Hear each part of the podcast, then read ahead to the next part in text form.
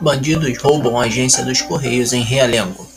Segundo informações de funcionários, o Correio de Realengo foi roubado na madrugada desta quarta-feira, dia 8. Estão aguardando a Polícia Federal para fazer a averiguação do que foi levado, iniciar a perícia e a investigação.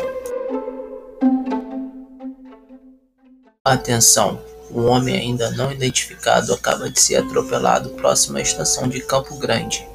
Segundo passageiros, o ramal Santa Cruz encontra-se com intervalos irregulares. Aguarde que em breve iremos atualizar.